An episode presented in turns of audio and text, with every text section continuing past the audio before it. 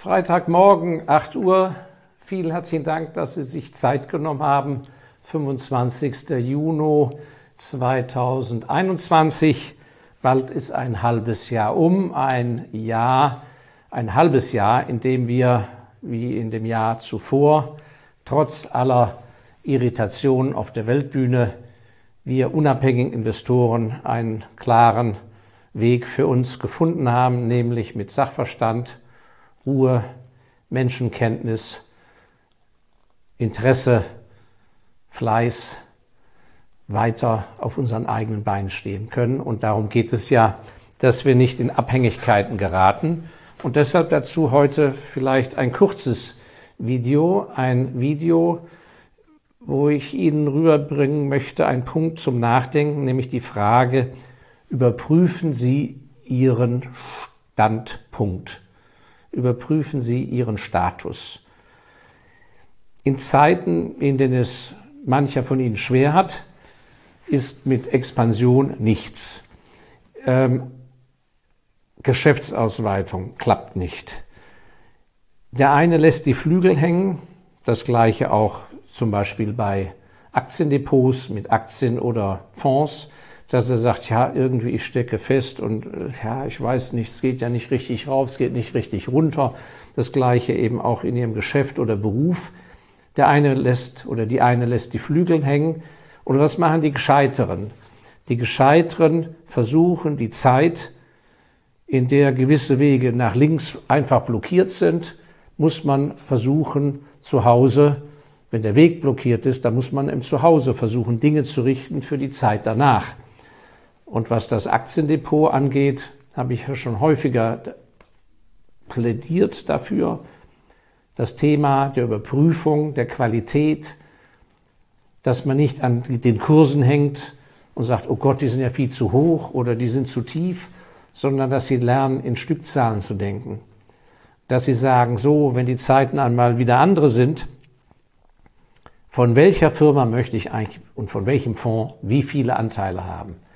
Und da ist mein Plädoyer seit Jahr und Tag. Das kennen Sie, wenn Sie mich schon länger hier auf YouTube ein wenig verfolgen. Von den guten Sachen will ich schlichtweg mehr haben. Wenn ich in die Krise mit 1000 Aktien einer guten Firma hineingehe, dann will ich mit 2000 Aktien rausgehen. Das heißt, in Zeiten, wo nur bedingt etwas zu machen ist, wo es um das Überleben geht, versuche ich umzuschichten, ich versuche mich zu trennen von mittlerer Qualität und schlechter Qualität und mehr von der guten Qualität. Und das Gleiche, das ist mein Thema für heute, sollten Sie auch, wenn es um Ihre berufliche und geschäftliche Situation geht. Überprüfen Sie doch einmal, ob sich gewisse Geschäfte überhaupt noch auf Dauer lohnen ob sie auf Dauer wirklich mit einem gewissen Kundenkreis noch weiter zusammenarbeiten wollen und dass es nicht klüger wäre, sich auf einen ganz anderen Kundenkreis zu verlegen. Statt abhängig zu sein von einem großen Kunden, vielleicht lieber von ganz vielen kleinen. Oder umgekehrt, wenn die vielen Kleinen einfach nichts bringen und keine Zukunftsaussichten haben, versuchen sie doch strategisch drei, vier große Kunden für sich zu gewinnen. Das geht ja alles nicht von heute auf morgen, aber man kann die Dinge einleiten. Das halte ich für sehr, sehr wichtig. Und natürlich ist es so, dass keiner aus seiner Haut heraus kann. Und da gibt es lustige Geschichten, die ich ja selber erfahren habe oder mit denen man selber zu tun hat. Man ist sehr geprägt von den Jahren des Anfangs. Und so kenne ich einen Fondsmanager, der einen sehr großen Fonds aufgebaut hat und der sich an sich in der Einzelakquise nur noch mit Mandaten ab 10 Millionen persönlich beschäftigen dürfte und wegen mir akquisitorisch, vertriebsbedingt dorthin fährt, zum Beispiel zu dieser Adresse. Er hat aber 20 Jahre gebraucht, um überhaupt mal auf ein gescheites Niveau zu kommen. Und in diesen 20 Jahren waren Mandate von 50.000 oder 500.000 äußerst wichtig für ihn. Nun verwaltet er aber ganz andere Summen. Und was ist? Er fährt heute noch zu Mandaten raus, wo die Chance ist, dass man vielleicht 50.000 oder 500.000 für seinen Fonds gewinnen kann, obwohl es rein rechnerisch an sich seine Zeit viel zu kostbar ist. Das ist ein ganz typischer Fall und sicher kennen Sie in Ihren Branchen ähnliche Fälle von, einer, von einem zeitlichen Input, der an sich zur heutigen Dimension des Geschäftes gar nicht mehr passt. Das hat, wie gesagt, mit einmal mit einem Lustfaktor zu tun, aber eben mit einer Prägung von einer frühen Zeit. Und unter Umständen ist Ihnen das so wertvoll, dann behalten Sie es bei, dann müssen Sie das aber zeitlich alles so organisieren, dass die anderen Felder nicht drunter leiden und dann müssen Sie sagen, jawohl, das ist de facto fast wie ein Hobby für mich. Aber es macht mir Freude und ich kann mir das leisten und ich fühle mich da einfach wohl.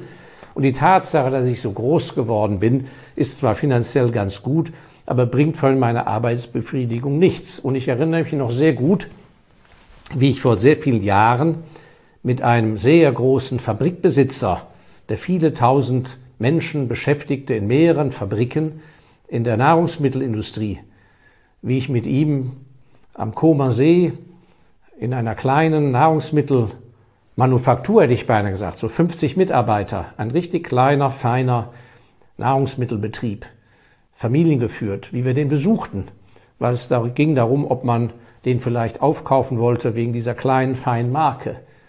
Es kam dann natürlich nicht in Frage, weil seine Firma war schon zu groß, aber ich habe nie vergessen, wie wir haben da zweieinhalb Tage verbracht, alles besichtigt, mit den Eigentümern zu Abend gegessen und, und, und.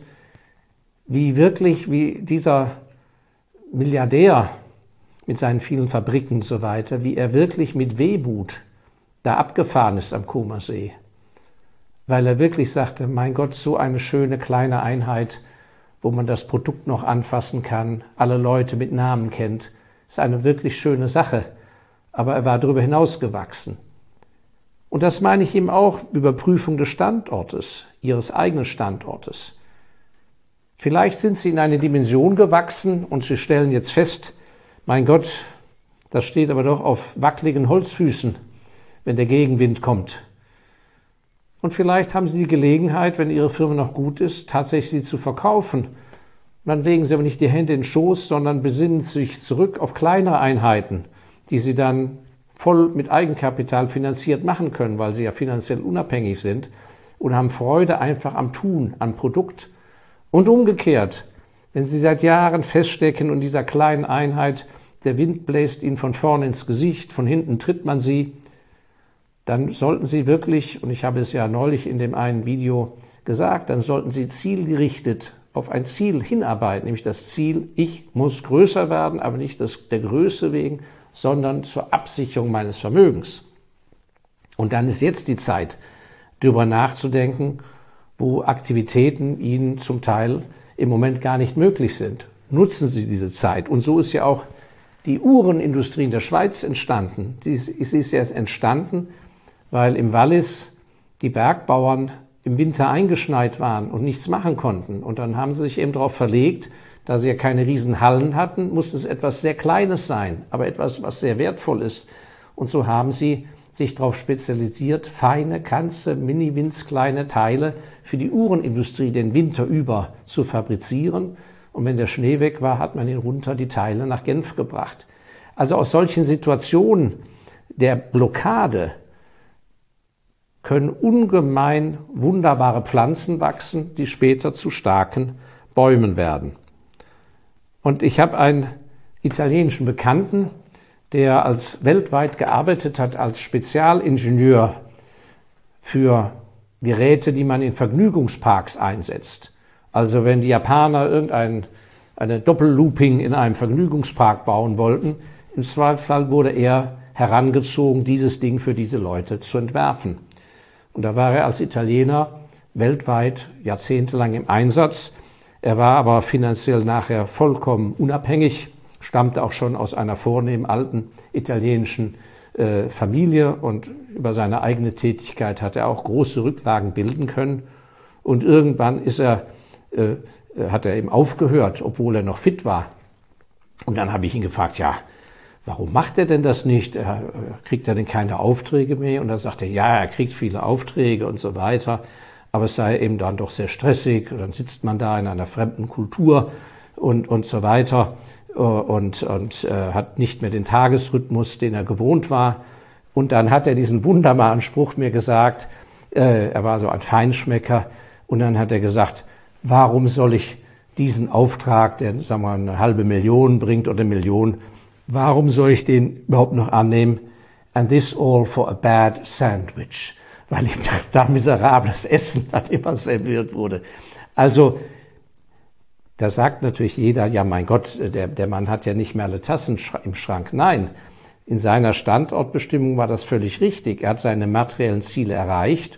Und wenn dazu dann einfach das falsche Umfeld war, in seinem Fall, dass er miserable, ungesunde Sandwiches essen musste in den Geschäftsmeetings in Japan, nicht wahr? Dann war, hat das eben für ihn ein Gewicht gehabt.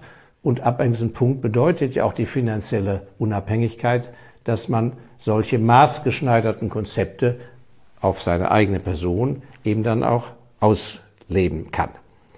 Ja, kleines Plädoyer, die Zeit zu nutzen, falls Sie in Ihrem jeweiligen Umfeld mit Ihren Finanzen, mit Ihrem Beruf, mit Ihrer geschäftlichen Tätigkeit das Gefühl haben, dass Sie im Moment zu einer gewissen Inaktivität gezwungen sind, nutzen Sie das für Ihre eigene Standortbestimmung und Sie werden staunen, dass Sie da ganz neue Akzente setzen können. Ja, ich danke Ihnen sehr für Ihr Zuhören, wünsche Ihnen alles, alles Gute und freue mich auf nächsten Freitag, wenn wir uns erneut austauschen können. Dankeschön.